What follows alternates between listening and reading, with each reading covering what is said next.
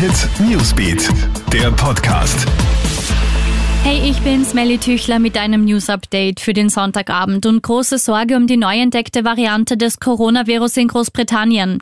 Nach ersten Erkenntnissen der Behörde ist die Mutation deutlich ansteckender als die bisher bekannte Form. Es gebe aber keine Hinweise darauf, dass die Variante schwerere Krankheitsverläufe auslöse oder zu einer höheren Sterblichkeitsrate führe.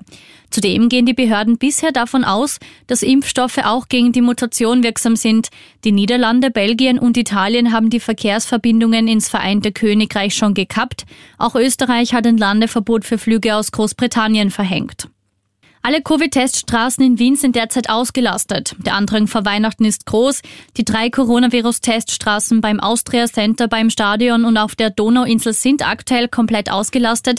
Die Stadt bittet Personen, die keine Anmeldung haben, deshalb derzeit zu Hause zu bleiben.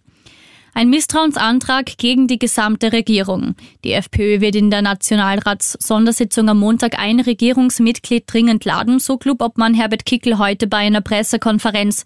Namen nannte er noch keinen, denn ÖVP und Grüne sollen selbst einmal im Ungewissen gelassen werden, so Kickel. Außerdem wollen die Freiheitlichen der gesamten Regierung das Misstrauen aussprechen. Kickel selbst will sich übrigens weder testen noch impfen lassen.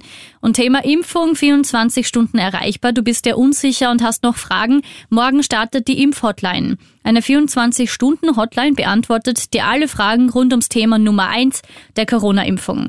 Die vom Gesundheitsministerium und der AGES betriebenen Nummer 0800 555 621 soll dich ehrlich über mögliche Vor- und Nachteile der Impfung informieren, so Gesundheitsminister Rudolf Anschober.